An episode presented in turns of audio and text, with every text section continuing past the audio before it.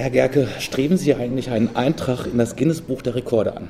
Ich habe nie dieses äh, berühmte Buch, wo man da hinstreben muss, so Lebensziele haben, so ernst äh, genommen. Ich habe mir immer gesagt, meine Rekorde setze ich mir selber und äh, da fühle ich mich äh, ganz wohl äh, drin. Über 50 Jahre vom Inlandsgeheimdienst überwacht, das klingt schon fast rekordverdächtig. Ja, klar, ich habe das nicht mehr verfolgt, aber es äh, könnte sein. Die Verblüffung, ich mir ist das selber das erste Mal so richtig klar geworden bei äh, meiner Gerichtsverhandlung vor dem Verwaltungsgericht in Köln, wo der Richter ganz fasziniert sagte, wir hatten noch nie hier jemanden, der über 50 Jahre überwacht worden ist. Da habe ich gedacht, mein Gott, ja, so lange ist es schon äh, her und äh, wird wahrscheinlich auch nicht so viele geben, die diese Rekordstrecke hinter sich haben. Über 50 Jahre vom Inlandsgeheimdienst überwacht, das bedeutet also, Sie sind ein Verfassungsfeind. In deren Augen ja. Ich glaube, ich, ich, gehöre zu den Leuten, die die Verfassung unseres Landes, das Grundgesetz ernst nehmen in all ihren Teilen. Ich finde, es ist, ist eine sehr programmatische äh, Verfassung, die ich gerne umgesetzt hätte. Zum Beispiel auch in den äh, Punkten, das Eigentum verpflichtet und das Eigentum zum Wohle der Gemeinschaft auch in gemeinschaftliches Eigentum geführt werden kann, privates Eigentum diese Verfassung schreibt nicht eine bestimmte Wirtschaftsordnung vor und das ist das Geniale an dieser Verfassung.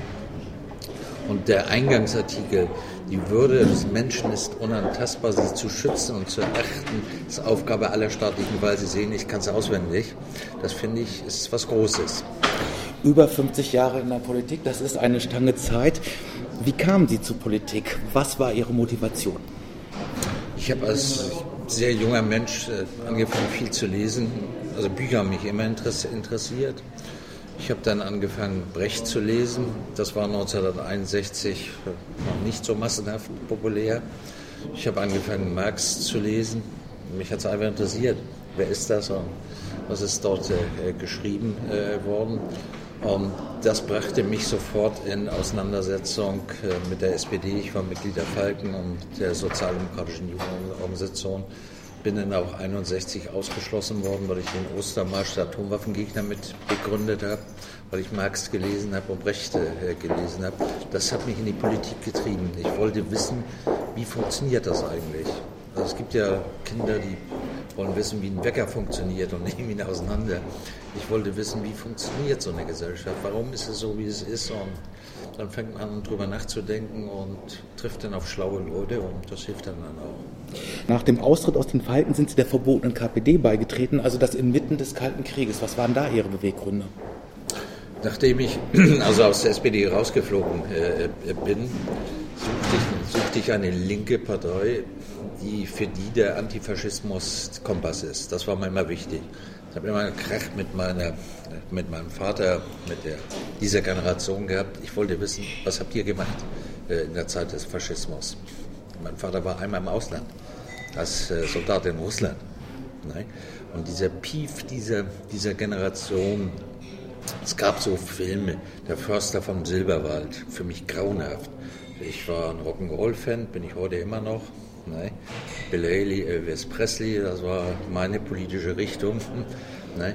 Ich wollte, dass dieser Mief und Pief auf, aufgebrochen äh, wird und suchte nach einer Partei, die bereit war, das mitzutragen. Und ich habe geglaubt, glaube das immer noch, dass die Kommunisten, wenn man sie richtig versteht, eigentlich eine Partei der Befreiung sein äh, mussten. Und ich bin dann in die illegale Partei gegangen. Das war gar nicht so einfach. Man musste ja erstmal da aufgenommen werden. Also als halbstarker Antifaschist zur KPD, ja. kann man so sagen. Ja, die erste Demo, die ich in Hamburg organisiert habe, war nicht eine Demo mit vordergründigen politischen Zielen, sondern es war ein Rock'n'Roll-Konzert in Hamburg in der Ernst-Merck-Halle mit Bill Haley. Äh, dann gab es Randale, die äh, proletarische Jugend, Arbeiterjugend, das waren die Halbstarken. Nein? Äh, die haben die Halle zu Kleinholz gemacht, dann kam die Polizei, hat die furchtbar verhauen mich mit und ich habe dann mit den Resten eine Demo durch die Stadt äh, organisiert. Ne? So, wir wollten, also ohne Losung oder sonst was, sondern wir wollten Freiheit. Wir wollten diese Mief und Pief nicht und äh, das ist mir immer geblieben. Sie haben dann wahrscheinlich auch den legendären Star Club kennengelernt. Ja, klar. Das gehörte alles dazu. Auch die frühen Beatles gesehen? Die Beatles äh, waren nie mein Ding. Äh, auch nicht, war, als sie ihre Rock'n'Roll-Phase hatten? Nee, die waren mir zu angepasst. Die waren mehr für Hardcover da. So.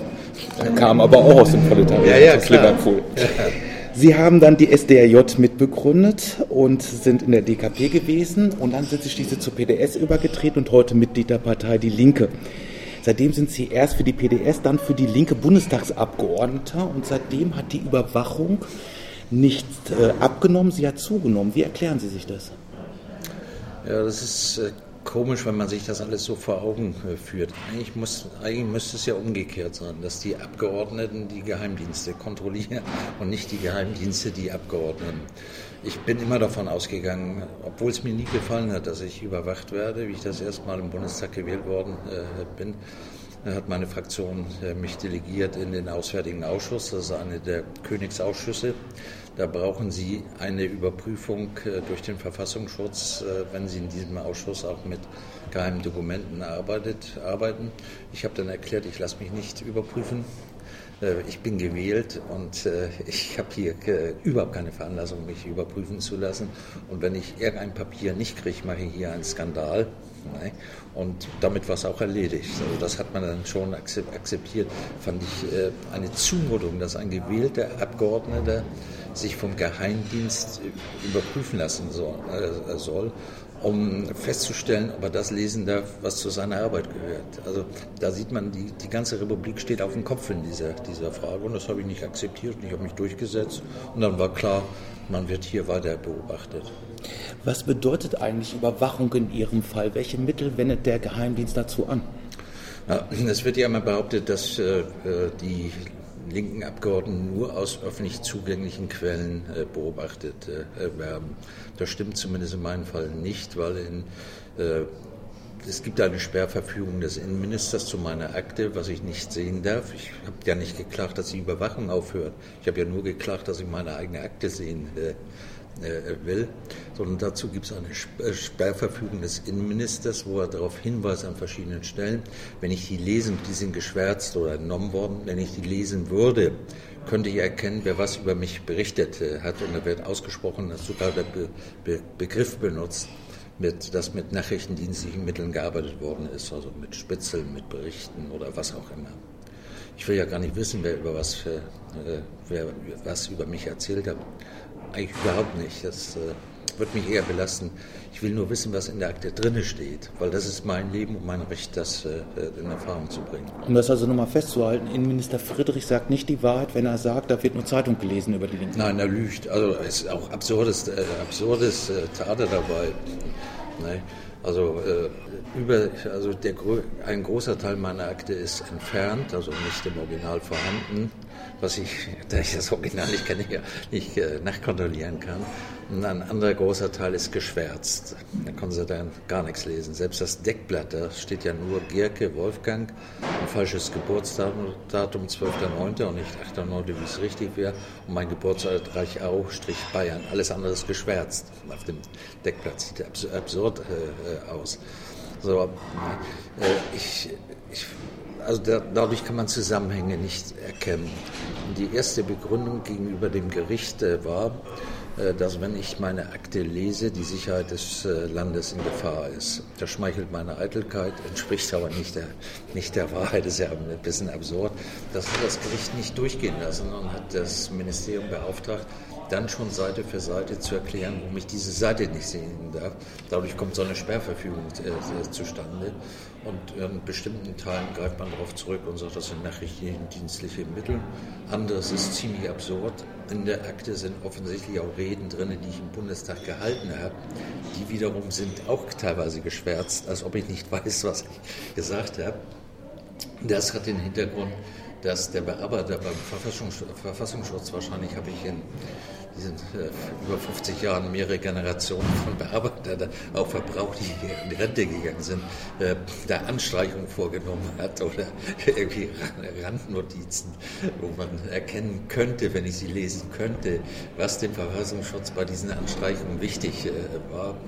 Da sind auch bestimmte Papiere äh, also, äh, zitiert in einem Brief, den der Datenschutzbeauftragte mir geschickt hat. Das ist relativ nebensächlich. Aber ich habe mal einen Text gemacht, wo ich geschrieben habe, die herrschende Klasse ist rachsüchtig. Das war für den Verfassungsschutz so wichtig, dass sie das äh, abgelegt haben in meine Akte. Naja, insofern schafft die Linke also Arbeitsplätze. Ein Unglück kommt ja selten allein. Joachim Gauck wird wohl der nächste Bundespräsident, für den Kommunismus und Nationalsozialismus eine totalitäre Soße, DDR gleich NS-Staat ist, insbesondere im Hinblick auf die Zitat Folgen staatsterroristischer Herrschaft auf die Bürger, Zitat Enneso Gauck in seinem Nachwort zum Schwarzbuch des Kommunismus. Bedauern Sie eigentlich nunmehr die kurzsichtigen Rücktrittsforderungen an Christian Wulff, auch aus Ihrer Partei, eines Bundespräsidenten, der immerhin erklärte, dass auch Muslime zu Deutschland gehörten, während Herr Gauck Ende 2010 im Tagesspiegel einem gewissen Herrn Sarrazin attestierte, mit seinem Buch Deutschland schafft sich ab Mut bewiesen zu haben, weil er über ein in der Gesellschaft bestehendes Problem offener als die Politik gesprochen habe. Gauck ist für mich ein Scharlatan. Und er wird mit Sicherheit Bundespräsident werden. Ich werde ihn nicht wählen, das ist auch mit Sicherheit. Ich halte ihn für einen Scharlatan. Er redet viel, er redet viel über Freiheit und Demokratie, aber leistet recht wenig, um Freiheit und Demokratie wirklich in diesem Lande äh, manifest zu machen. Also wenn ich nur die Auswahl zwischen Wolf und äh, Gauck hätte, das wäre eine Katastrophe. Das ist ja keine richtig freie, äh, freie Wahl. Äh, ich glaube, dass äh, Gauck sich äh, fragen lassen muss, was ihn wirklich antreibt. Die Bildzeitung, wenn ich das kurz nochmal sagen darf, die Bildzeitung hatte die Wahl offensichtlich auch und hat sich klar für Gauck ja, entschieden. Ja klar, das kann ich auch verstehen, was die Bildzeitung angeht. Ich bin aber nicht die Bildzeitung. Ich habe Gauck einmal gefragt, ob er bereit wäre, sich für mich einzusetzen, äh, zumindest insoweit, dass ich äh, meine Akte lesen darf. Also ich, äh, Leute, die eine Stasi-Akte haben, dürfen ihre Akte lesen. Ich habe äh, diese dicke Verfassungsschutzakte. Warum werde ich nicht gleich behandelt? Ich habe ja noch nicht geklagt, dass ich nicht überwacht werden will, obwohl es schön wäre. Ich will nur meine Akte lesen. Nein? Da hat Gauck sofort gesagt, für sowas wäre er nicht zuständig. Das finde ich auch bemerkenswert, dass er für Teile dieses Landes sich nicht für zuständig äh, äh, fühlt. Ich muss sagen, meine Mitstreiter, meine Genossen waren im KZ, waren im Gefängnis. Unendlich viele sind ermordet worden. Das war das bessere Deutschland, was immer man auch am Kommunismus zu kritisieren hat. Da gibt es eine Menge zu, kritisieren. Äh, zu kritisieren. Ich habe da immer von meinem Rechteck und meiner Anspruch auf Kritik äh, gebraucht äh, gemacht. Aber ich habe auch immer sehr hoch gehalten, dass es Leute gegeben hat, die Widerstand geleistet haben. Und es gibt ein fantastisches Buch von einem äh, jüdischen Bürger, Arno Lustiger, der äh, hat ein Buch über die Verfolgung von Juden in der Sowjetunion geschrieben, ein sehr erschütterndes Buch, Stalin und, und die Juden. Und im Schlusskapitel dieses Buches sagt er, es war die Rote Armee, die uns das Überleben gesichert hat und uns befreit haben. So, und zu denjenigen, die mitbefreit worden sind, haben Sozialisten und Kommunisten gehört und da hat Gauck kein Recht, über die so verächtlich zu reden. Und sie gleichzusetzen mit ihren ja, Verfolgern. Ja, während die Aufklärung über die NSU-Morde weiter auf sich warten lässt, während die Todesopfer des Rechtsterrorismus in Deutschland bei 180 Menschen seit der Wiedervereinigung liegt, wird nur mal laufend die Immunität von Bundestags- und Landtagsabgeordneten ihrer Partei aufgehoben wegen ihres Engagements gegen die Aufmärsche von Nazis in Dresden, darunter auch die der hessischen Landtagsabgeordneten Willi von Ooyen und Janine Wissler. Wie kommentieren Sie das? Ich bin kein Freund von Orden. Also ich bin ja zwar nicht gebürtiger Hamburger, geboren bin ich in einem kleinen Dorf in Bayern, aber in Hamburg aufgewachsen so was man am Slang hört. Ja, ich habe so ein hanseatisches Verständnis und Hanseaten nehmen keine Orden ab. Das finde ich grandios an. Ist ein bisschen elitär, aber das ist ganz in Ordnung. Sollte es äh, jemals, also ich will keine Orden haben, sollte es jemals äh, Auszeichnungen geben, dann muss man den Menschen, die heute auch Widerstand leisten, den Nazis nicht die Gesellschaft äh, überlassen. Und dazu gehören Willy van Ooyen, Janine Wissler, auch viele ungenannte vor die hätten diese Auszeichnung äh, verdient. Und sehen Sie, ich bin recht häufig in Israel, ich bin in Palästina, im Nahen Osten, das bewegt mich sehr. Und wenn ich in Israel äh, in der Gedenkstätte Yad Vashem bin oder in Deutschland in Bergen-Belsen, in, in Buchenwald bin, frage ich mich immer, wer hat diesen Verbrechen Widerstand entgegengebracht? Und äh, der Widerstand fängt nicht erst an, wenn die anderen die Macht erobert haben, sondern fängt an im Alltag. Man braucht Mut im Alltag. Ich lasse nicht zu, wenn ich an einem Tisch sitze, dass judenfeindliche, ausländerfeindliche Witze erzählt werden. Ich lasse nicht zu, dass schwulenfeindliche Witze erzählt werden. In meiner Umgebung gibt es so etwas nicht. Das toleriere ich nicht. Und ich glaube, man braucht so ein Alltagsverständnis. Und das haben meine Mitstreiter. Und ich finde das äh, lobenswert, dass sie das haben. Und dass sie nicht zugelassen haben, dass Dresden zu einer Nazistadt äh, wird.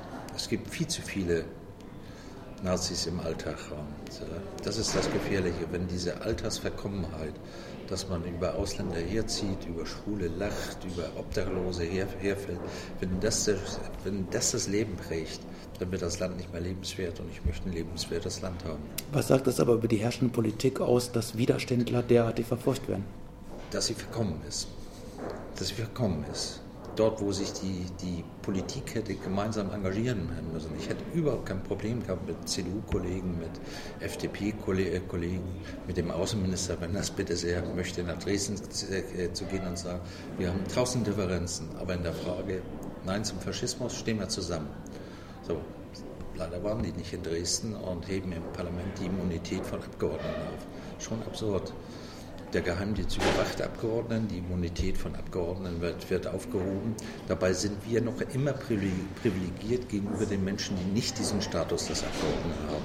Ich habe immer noch eine Öffentlichkeit, die haben andere nicht in dieser Art, Art und Weise. Und ich weiß, dass wir privilegiert sind und ich finde, da wächst auch eine Verpflichtung raus.